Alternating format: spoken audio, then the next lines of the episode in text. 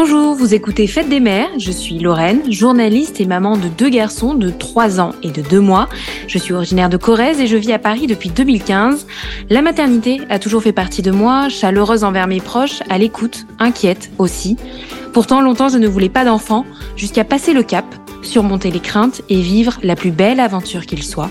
Mais être mère, être père, c'est un peu comme une sauce salade, chacun y met les ingrédients qu'il veut et qu'il peut. Alors vous êtes plutôt huile et vinaigre, vous y ajoutez de la moutarde, des échalotes, c'est peut-être la recette de votre grand-tante.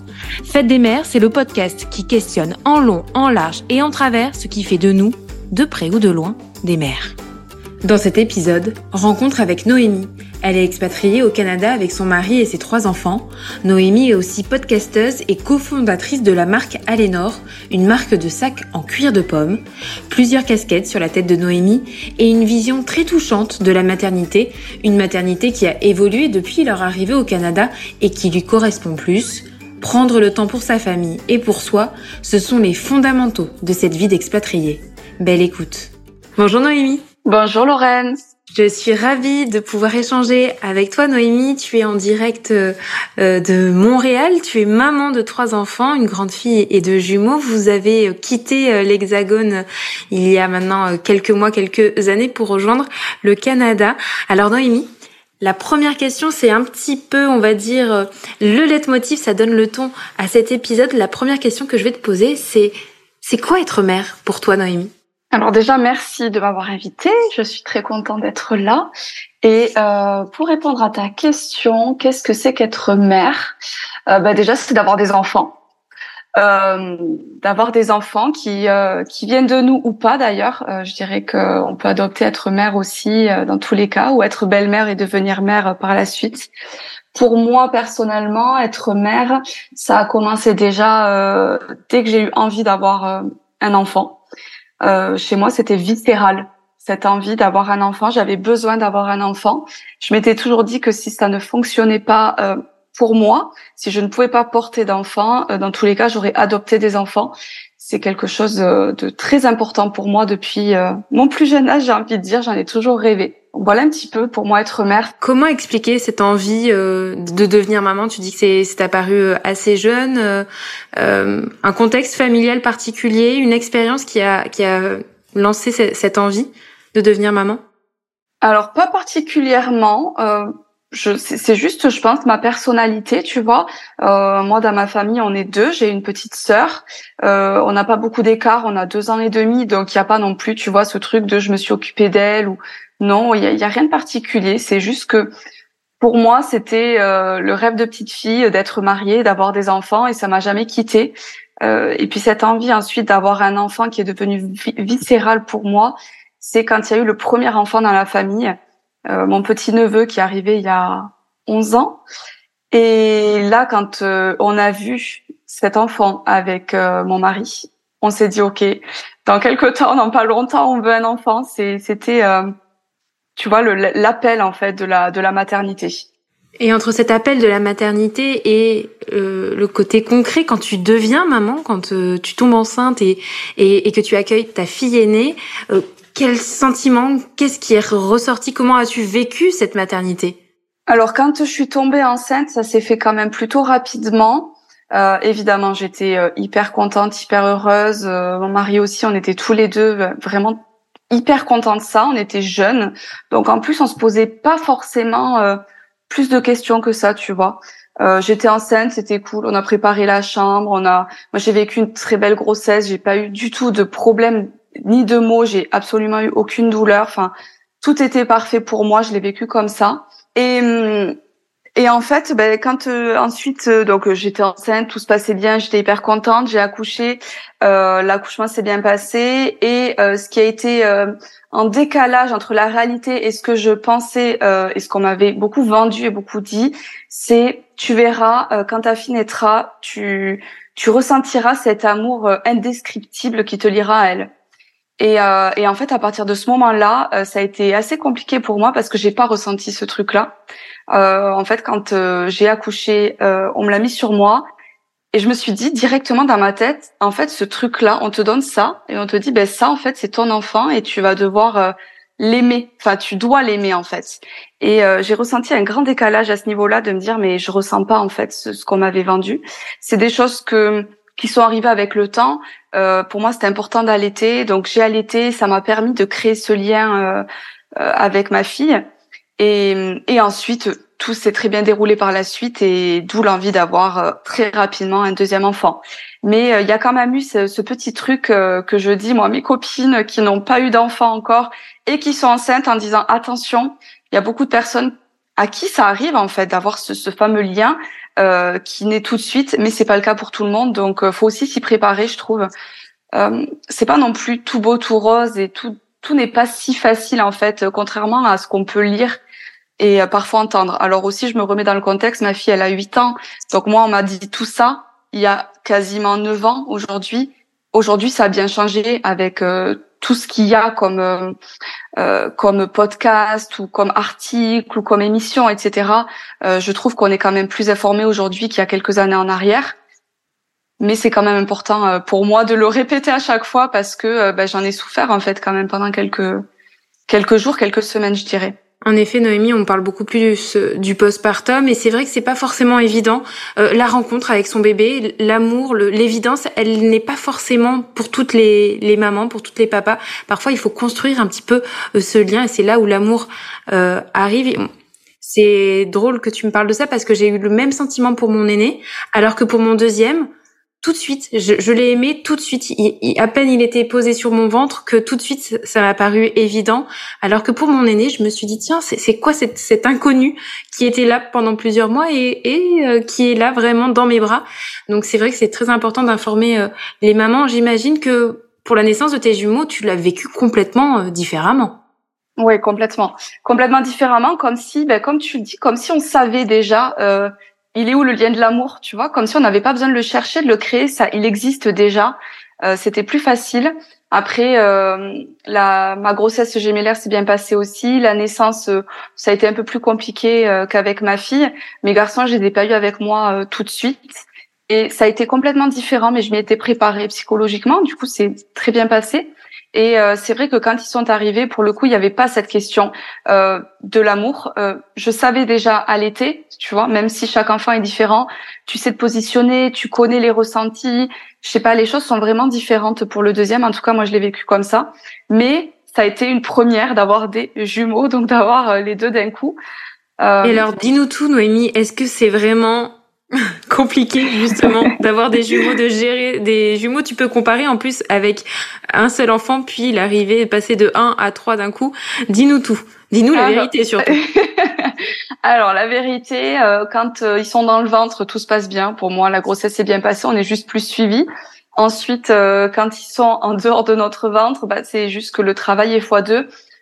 pour moi, ce qui est très important à souligner, c'est que j'avais mon mari qui m'a beaucoup aidé. Il est tout le temps là. En fait, mon mari, c'est voilà, c'est vraiment le, le, plus un et on a toujours fait autant l'un que l'autre. Moi, j'ai voulu allaiter euh, les trois. Donc, euh, quand j'allaitais, bah, il se levait la nuit. C'est lui, par exemple, qui changeait la couche des enfants pour que je puisse euh, allaiter sans avoir cette partie-là à faire. ce qui a été difficile, en tout cas dans mon cas, ça a été évidemment au début, au tout début, la première semaine à l'hôpital et puis la première semaine à la maison, on est sorti en hospitalisation à domicile, donc avec une infirmière qui venait à la maison tous les jours pour voir si tout va bien. Puis on signe un règlement comme quoi il faut que l'enfant, les enfants pour le coup, dorment dans notre chambre. Il fallait qu'on les réveille tous les deux heures. Ça, ça a été très compliqué pour moi. Euh, mais c'était vraiment lié à eux et à la naissance, on va dire. Et ensuite, euh, ben, qu'est-ce que ça fait que d'avoir des jumeaux? Bah, Tout est fois deux. Donc, euh, quand tu donnes à manger, quand tu fais la diversification, quand tu donnes euh, après quand on est passé au biberon, des choses comme ça, bah en fait l'enfant très rapidement il sait tenir son biberon tout seul, vraiment très rapidement, euh, bah, parce qu'en fait tu tiens les deux en même temps, mais tu sais ils les prennent pas forcément pareil. Et, ils deviennent très vite autonomes en fait euh, sur plein de choses. Et ce qui est extraordinaire, c'est que quand il y en a un qui demande vraiment de qu'on s'occupe de lui, mais depuis tout bébé c'est comme ça, l'autre il se il dit rien, il attend et ensuite il réclame. Je l'ai vraiment ressenti comme ça. Où tu vois, je m'occupais de l'un et puis euh, dès que j'avais fini, que je l'avais reposé, ou même que l'autre sentait que j'avais terminé, euh, je sais pas moi, d'allaiter ou de jouer ou peu importe, ben l'autre réclamait, donc il commence à râler. pareil la nuit quand tu vois ils se réveillaient, euh, bah, ils se réveillaient souvent l'un après l'autre, ou si c'était pas le cas, malheureusement pour eux, je les réveillais parce que moi je me voyais pas me réveiller euh, vraiment que quand chaque enfant avait besoin, sinon en fait j'aurais jamais dormi, je pense. Euh, mais j'ai trouvé que c'était, euh, je sais pas, la première année ça va, enfin non pas la première année, les, premiers, les premières semaines ça allait. Et puis après, euh, moi j'ai eu des garçons qui pleuraient beaucoup, donc euh, ça, ça a été très compliqué pour moi. Le bruit, l'agitation, euh, tu sais, de devoir gérer les deux en même temps. Des fois, c'était compliqué. quand mon mari avait repris le travail, je me souviens deux fois où je les mettais dans les transats et je les balançais en même temps et genre j'en pouvais plus de les entendre pleurer, tu vois. Ça, ça a été assez compliqué pour moi, mais après globalement, j'ai envie de dire, maintenant ils ont six ans et demi ça va. Avec le recul, on se dit ça va, on y arrive. Mais c'est vrai que les premières années, c'est quand même compliqué, même si on n'a pas envie de, de se le dire et d'y croire. Moi, j'avais rencontré des mamans de jumeaux qui me disaient les trois premières années, c'est l'enfer. Et en fait, quand on est enceinte, on n'a pas envie de se dire, bah, en fait, les trois premières années, ça va être l'enfer. On se dit juste, bah non, elle, ça s'est passé comme ça, moi, ça se passera pas comme ça. Et mais, mais tu sais, ça reste quand même dans un coin de notre tête. Donc quand ça arrive, on se dit, ah ben oui, c'est vrai, on me l'avait dit. Et puis après, de toute façon, euh, quand on est parent, on le fait, tu vois. On se pose pas la question. Mm. Donc ça a été. Complètement. Est-ce que tu es devenue une, une maman différente à l'arrivée de tes jumeaux ou est-ce que tu as gardé euh, euh, la même approche que tu avais avec ta fille? Euh, Non, j'ai gardé la même approche. Tous ces, tous ces, j'ai l'impression en tout cas d'avoir été identique avec mes trois enfants. Ensuite, avec le temps, ce qui a été un peu plus compliqué, je dirais, avec les enfants, ça a été le rôle de maman, ça allait, mais c'est moi personnellement. Où tu sais, j'ai eu un, un, espèce de burn-out postpartum, je sais plus le terme, mais une dépression postpartum, en effet. Ouais, comme une dépression postpartum, c'est ça. Un an, à peu près au un an des garçons, ça a été très compliqué pour moi. Et, euh, et j'ai encore aujourd'hui des phases où c'est très compliqué. Quand j'ai mes trois enfants qui me demandent beaucoup d'attention, beaucoup d'énergie, ou aujourd'hui ben, qui me parlent tous en même temps, ça c'est compliqué. J'ai du mal à sortir de ce truc-là des fois de ah laissez-moi respirer un petit peu, je, je vais m'occuper de vous, mais l'un après l'autre. Tu as mis des choses en place peut-être pour justement euh, prendre du temps pour toi, te mettre en recul de cette maternité? Oui, oui, oui. Depuis euh, depuis que j'en ai conscience, en tout cas, euh, je me fais aider, donc euh, je suis allée consulter différents euh, types de médecins ou praticiens. maintenant, ça fait trois ans et demi que j'ai trouvé la personne qui me convient, que je voyais au début toutes les semaines et que maintenant je vois bah, à distance puisqu'elle est encore en France, à Toulouse. Je la vois tous les mois en visio, donc c'est une sophrologue avec qui on parle beaucoup et qui m'aide vraiment beaucoup dans ma vie. Et hum, ça déjà, ça me permet vraiment d'avancer et d'être soutenue et je sais pas, c'est vraiment ma bulle quoi d'oxygène. Et puis je mets des choses en place, des moments seuls. Euh, là, je suis partie 15 jours euh, toute seule de la maison pour euh, faire le point et et pouvoir vraiment respirer, tu vois. C'est-à-dire respirer sans avoir euh, à penser à quelqu'un d'autre, à être à être sollicité. Et ça, ça me fait du bien. J'ai besoin de, de partir en fait de la maison et de mon quotidien pour pouvoir prendre du recul sur tout ça et et me ressourcer en fait. Tu penses que toutes les mères devraient avoir prendre ce temps pour euh, pour elles pour euh, prendre du recul euh, pour pouvoir se reposer, se recentrer? Est-ce que c'est un conseil que tu donnes peut-être à d'autres mamans ou des futures mamans? Bah, si on en ressent le besoin, oui, complètement. Ça c'est un conseil que je vais donner, c'est que j'ai eu beaucoup de personnes qui m'ont qui sont revenues vers moi en disant mais waouh c'est extraordinaire d'avoir fait ça, moi je pourrais pas.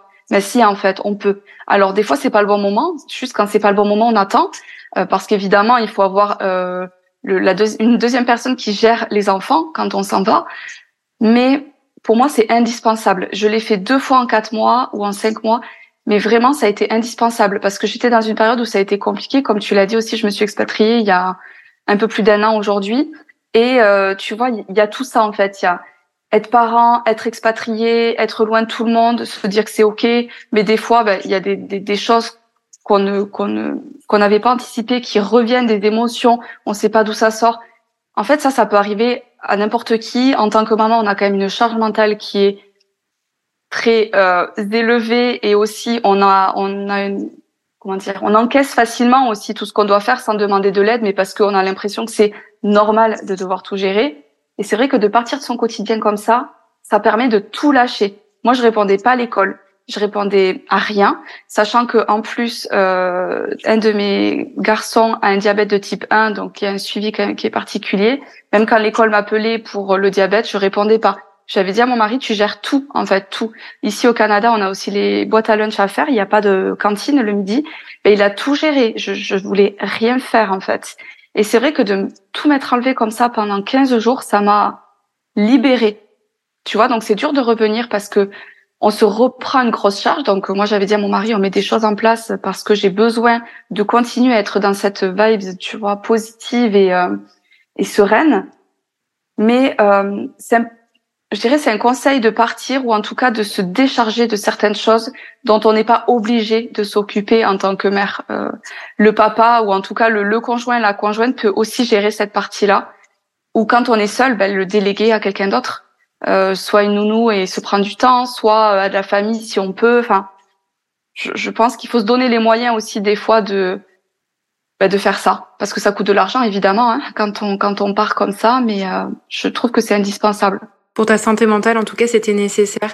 Tu parlais tout à l'heure de votre arrivée au Canada il y a un peu plus d'un an. Est-ce que depuis que vous êtes à Montréal, votre parentalité à, ton mari et à toi, est-ce qu'elle a évolué, est-ce qu'elle a changé?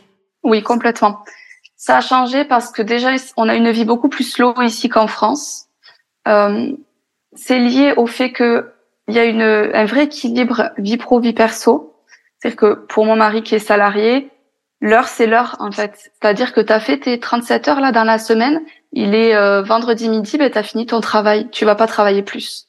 Ici, il y a une vraie différence où on travaille par euh, pour l'heure, on travaille pas par euh, mission. En France, il y avait ce truc de ah non mais attends, j'ai pas terminé ma tâche, j'étais censée terminer à 5 heures, ben c'est pas grave, je termine ma tâche avant de partir. Bon, en fait, t'es pas payé plus, mais c'est pas grave. Ici, il y a quand même ce truc-là de t'as pas terminé ta tâche, c'est pas grave en fait, tu la finiras demain. Ça va, ça va pas changer grand-chose hein, que tu termines pas aujourd'hui. Et ça, on le ressent, ce qui fait que dans notre vie parentale et notre vie de couple, tout est quand même beaucoup plus slow, beaucoup plus posé euh, on a des amis qui viennent juste de repartir euh, là en France ou ailleurs au Canada et euh, des amis de longue date et qui nous ont dit ah on voit que vous êtes moins stressé, vous êtes différent de quand vous étiez en France avec les enfants. Et on nous a fait la réflexion là il y a quelques jours en arrière. Donc ça m'amène à dire que oui forcément ça a changé. On est toujours autant dehors parce qu'on est des gens qui bougeons beaucoup. On adore juste être à l'extérieur de la maison, voilà bouger quoi, visiter, se promener. Et par rapport aux enfants, c'est vrai qu'on est beaucoup au parc, on a quand même pas mal d'amis qui ont des enfants de l'âge de nos enfants. On invite beaucoup de monde à la maison. On a une vie qui est vraiment différente, ce qui fait que même en termes de, de, de, de parentalité, on est beaucoup plus posé, beaucoup plus slow, beaucoup plus détendu en fait. Et justement, qu'est-ce que les Québécois, ce mode de vie, qu'est-ce que qu'est-ce qui pourrait apporter finalement euh, à des parents euh, français? Si tu devais rapporter quelque chose, je sais pas si c'est dans vos plans de revenir un jour en France, mais si tu devais rapporter quelque chose du Québec, du Canada sur euh, cette manière de vivre, qu'est-ce que ça serait justement? Alors aujourd'hui, on, tu vois, on parle pas du tout de revenir, ça c'est sûr, pas avant. Pour l'instant, jamais. On se dit, mais peut-être qu'un jour ça pourra changer, évidemment. Hum, Qu'est-ce que j'apporterais ben Exactement cet équilibre vie pro vie perso qu'on a peu. Euh, la considération de t'as fait ton travail, tu l'as fait en 5 heures au lieu de 7 heures, c'est ok. Ça commence à changer en France, mais il y a quand même euh, des beaucoup de structures où c'est pas le cas, tu vois. Où quand tu pars à 5 heures, on va te, te faire encore cette réflexion de ah tu poses ton après-midi en rigolant, mais c'est pas drôle en fait. j'ai juste fait mes mes heures et c'est tout. Euh, j'ai fait mon travail et ça suffit. Euh, ici c'est vraiment il y a vraiment un, gros truc là-dessus. Euh, tu vois, par exemple, le travail de mon mari, ils organisent des journées famille. Là, on va aller cueillir des pommes tous ensemble. Euh, pour Pâques, on se rejoint dans les bureaux. Et puis, il y a des œufs qui sont cachés pour les enfants. Il y a une maquilleuse qui est là il y a quand même pas mal de choses comme ça qui sont mises en place pour vraiment appuyer en fait euh, le fait que ce soit normal d'être parent. Le rapport, le rapport à l'enfant et à la famille plus globalement est différent? Ah complètement. Même les, les, parents, comment ils élèvent leurs enfants. Les enfants, ils sont. Moi, je vais te dire, les parents, ils sont laxistes parce que c'est comme ça que moi je le ressens. Mais les enfants, ils, ils ont le droit de faire beaucoup de choses, ils ont beaucoup beaucoup de droits. Les enfants, ils montent partout aussi. C'est comme des petits singes. Il y a beaucoup de parents qui les laissent faire. Ils sont beaucoup dans la motricité libre, tu vois. Euh, il y a, je sais pas, il y a, y a, un rapport qui est assez particulier à l'enfant ici. Je vais te donner un exemple de ce qui s'est passé avec euh, des amis à nous. il y a donc le, petit garçon, il a 5 ans, il est en train de jouer avec son grand-père, à se pousser euh, avec l'épaule, euh, voilà, ils se, ils se poussaient tous les deux. Et il y a une une québécoise qui est venue les voir en disant au grand-père, euh, ça vous n'avez pas le droit de le faire, c'est considéré comme de la maltraitance. Ah ben oui, mais en fait, juste on s'amuse, tu vois. Et il y a quand même un rapport ici qui est très particulier à, à l'enfant. Donc l'enfant, il est vraiment considéré comme une personne à part entière et pas que comme un enfant. Je sais pas vraiment comment comment te l'exprimer, mais il y a vraiment ce truc quand même de dès qu'on dès qu'on va sentir qu'un enfant n'est pas bien, on va très vite dénoncer aussi. Il y a beaucoup d'élations ici, tu vois. Donc euh, ça pousse aussi certains parents à faire encore plus attention avec leurs enfants par rapport à ce qu'ils auraient pu faire euh, peut-être ailleurs ou comment ils ont été élevés aussi. Vous avez dû vous adapter, ton mari et toi justement quand vous êtes arrivés au Québec par rapport à ce rapport à l'enfant, à ses valeurs, à ses mœurs. Nous, pas tant, parce que c'est un peu comme ça qu'on voit les choses. Alors, pas le côté laxiste. Moi, je, je suis très euh, carré. Il y a beaucoup de règles et j'aime les règles et je trouve que c'est important pour les enfants. Euh, mais par contre, euh, on s'y retrouve plus. Des fois, non, bien sûr, tu vois, mais euh, mais je sais pas. Ouais, on se retrouve plus là-dedans. Il y a pareil tous les tous les parcs, tous les parcs qu'il y a partout pour les enfants. Chaque chaque parc vert a une structure de jeu immense, évidemment. On est en Amérique du Nord, donc tout est grand. Et euh, pour tous les âges, partout c'est comme ça, donc c'est vachement inclusif pour euh, tous les âges. Tu vas au restaurant, tu as toujours des chaises hautes, on va toujours trouver un moyen pour que tu viennes avec tes enfants. Euh, ton enfant il pleure, il fait une crise, euh, personne va rien te dire, personne va te regarder, te juger. Il y a très peu de jugement ici, tu vois. Je sais pas, tout ça, ça fait que ben, moi ça correspond vraiment à ce que à mes valeurs, on va dire, et à ma mon idée de la parentalité. Et quand tu reviens, quand vous revenez euh, en France pour des vacances, euh, est-ce que ce décalage, tu le sens encore plus finalement? Est-ce que ça te met encore plus peut-être mal à l'aise? Tu te dis mais euh, vraiment ce, ce fonctionnement à la française ne me correspond plus? Oui, je dirais plus dans la globalité que juste lié à la parentalité pour le coup. On est revenu en France une fois il y a quelques mois en arrière. Euh, dès que je suis arrivée, j'ai dit non, c'est pas possible tu vois. Je j'étais très contente d'être ailleurs, donc très contente aussi de revenir voir la famille, etc. Mais euh, je me vois pas, en tout cas, euh, revivre ça actuellement. Ici, c'est vrai qu'on on a notre petite vie, on est tous les cinq. Et je sais pas, on a mis plein de choses en place qui font qu'on est heureux tous les cinq comme ça. Alors que dès qu'on est revenu en France, j'ai eu cette, cette impression un peu de tu dois te remettre à ta place parce qu'on te connaît comme ça, tu es comme ça et c'est tout. Alors c'est moi, hein, peut-être qui me fait cette idée-là, tu vois. Mais euh, il y a comme une, tu, reprends une place que tu n'as plus. Tu reprends, je sais pas si tu vois ce que je veux dire, ce côté, euh, on t'a connu comme ça, donc tu es comme ça. Ben non, en fait, j'ai beaucoup changé en, en peut-être peu de temps, mais j'ai beaucoup changé à plein de, plein de niveaux. Et c'est vrai que le fait de, de revenir en France, on voit tout ce qui nous dérange en France et qui nous plaît ici. J'allais te poser la question du côté euh, de tes enfants. Comment eux, ils ont vécu euh, cette nouvelle vie euh, au Canada et aussi, ben voilà, adopter de nouvelles attitudes, rencontrer de nouvelles personnes, vivre différemment? Alors eux, ils adorent. Quand tu leur demandes, je crois que j'en ai juste un sur les trois qui m'a dit ah ben non, moi si je devais choisir la France. Et quand tu dis pourquoi, il va dire ben par rapport à mes amis. Oui, voilà, mais il n'y a pas que ça. bon, après, eux, ils adorent le Canada, ils aiment beaucoup ça. Euh, ben, le fait qu'on soit encore plus dehors qu'avant, le fait qu'il y ait des saisons avec euh, de la neige, euh, il fait chaud l'été, là c'est l'automne, c'est magnifique. Euh, tous les trois adorent la neige, donc ça c'est c'est super, heureusement d'ailleurs. Mais tu vois le fait de devoir s'habiller, etc. pour sortir, ils ont pas de problème, ils adorent aller se rouler dans la neige, faire des batailles de neige, construire des des forts, enfin peu importe. ils aiment beaucoup cette vie ici cette vie aussi où on fait euh, encore plus de choses qu'on faisait en France. Euh, le fait en fait de ne pas avoir la famille sur place à aller voir, bah forcément on fait que des choses qui nous plaît. À... En fait, tu sais, on n'a pas cette obligation, même si on le prenait pas comme ça. Hein, quand on était en France, on adorait aller chez la famille, manger tous ensemble. Enfin, c'était vraiment un, un vrai bonheur de vivre ces moments-là. Mais le fait de ne plus avoir ça, on n'a aucune obligation entre guillemets, donc on fait ce qu'on veut. Et les enfants adorent la question c'est ah tiens aujourd'hui on va dans quel parc? Tu vois? Et ça c'est pour eux c'est c'est fantastique dès qu'ils veulent faire une activité on l'a fait euh, enfin vraiment ils, ils, aiment beaucoup ça je, je vois pas de de retour en arrière, en tout cas, même pour eux, c'est extraordinaire. Au niveau de l'école aussi, euh, euh, il y a quand même beaucoup de différences par rapport à la France. Euh, par exemple, l'école finit plus tôt. Je, je, pense qu'il y a moins de temps scolaire ici qu'en France. Et après, il y a des journées pédagogiques aussi quand euh, tous les profs sont en comme en réunion en fait en séminaire. Je ne sais pas vraiment ce qu'ils font pendant ces journées-là. Mais à peu près une fois par mois, il y a ce qu'on appelle les journées pédagogiques. Donc les enfants vont à l'école et sont gardés par le service de garde, donc ce qu'on appelle la garderie en France. Et pendant le service de garde, ça va être fou. Genre là, ils en ont une dans quelques jours, vendredi. Et euh, la journée, c'est tout ce qui roule. Donc ils amènent ce qu'ils veulent. Ça peut être euh, des rollers, ça peut être trottinette, ça peut être vélo. Il y a une journée pédagogique, euh, c'était euh, jeu gonflable dans la cour et on s'amuse euh, à sauter partout. Tu sais, il y a, il y a vraiment, je sais pas, quelque chose de très différent. Il y a aussi une confiance ici qui est folle, à savoir que toutes les cours d'école sont ouvertes tout le temps. Elles ne sont jamais fermées. Donc là, par exemple, c'est le temps scolaire. Je peux très bien aller à l'école dans la cour si j'ai envie. Donc bien sûr, tu n'y vas pas parce que tu respectes les règles. Ici, les Canadiens respectent énormément les règles. Donc personne n'y va, mais c'est toujours ouvert. Donc voilà. Le, le, Est-ce que tu passes plus de temps avec tes enfants? Le lien a été renforcé depuis votre arrivée. Euh, tu parlais que vous, vous passiez beaucoup de temps tous les cinq. Le, le lien avec, les, avec tes enfants a été renforcé depuis votre arrivée euh, au Québec? Alors on passe plus de temps tous ensemble, ça c'est sûr, puisqu'on est tout le temps tous les cinq. Euh, le lien il est pareil parce que j'avais un lien qui était déjà très fort en, en France, donc je sens pas de différence par rapport au lien que j'ai avec mes enfants. Honnêtement, c'est euh, identique, juste qu'on passe des moments vraiment de qualité ici.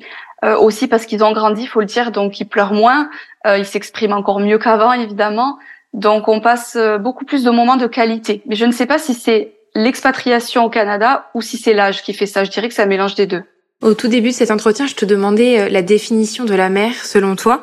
Là, si je te reposais la question maintenant que tu as évoqué ton expérience, que tu m'as raconté euh, voilà comment ça se, comment vous fonctionniez euh, au Canada.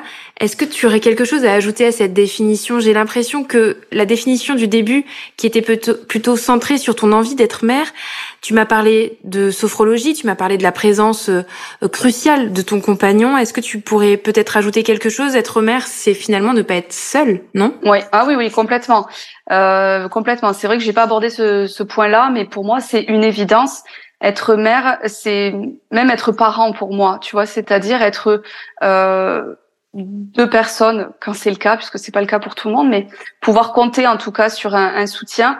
Moi, en tout cas, de mon côté, je pourrais pas être mère toute seule. Euh, J'aurais beaucoup de mal parce que j'ai un besoin d'évasion seule. Tu vois, j'ai ce besoin euh, que je peux me permettre aujourd'hui d'être d'être seule. Donc, j'ajouterais que être mère, c'est aussi être entourée ou en tout cas s'entourer comme on le peut de, la famille, des amis, euh, euh de personnes, d'associations aussi. Il y a quand même, je l'ai pas dit, mais euh, je fais partie. En tout cas, en France, je faisais partie d'associations euh, au niveau de tout ça, de la parentalité, du diabète ou des jumeaux, par exemple.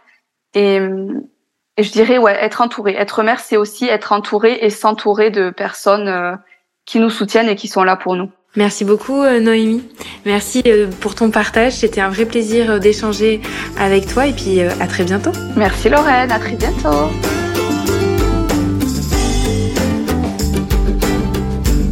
Vous venez d'écouter un épisode de Fête des mères. Ce podcast est un projet personnel financé par mes propres moyens. Alors si ça vous a plu, n'hésitez pas à mettre une note positive. Et si vous voulez me raconter votre histoire ou tout simplement discuter, on se retrouve aussi sur Instagram, Fête des mères, le podcast. À très vite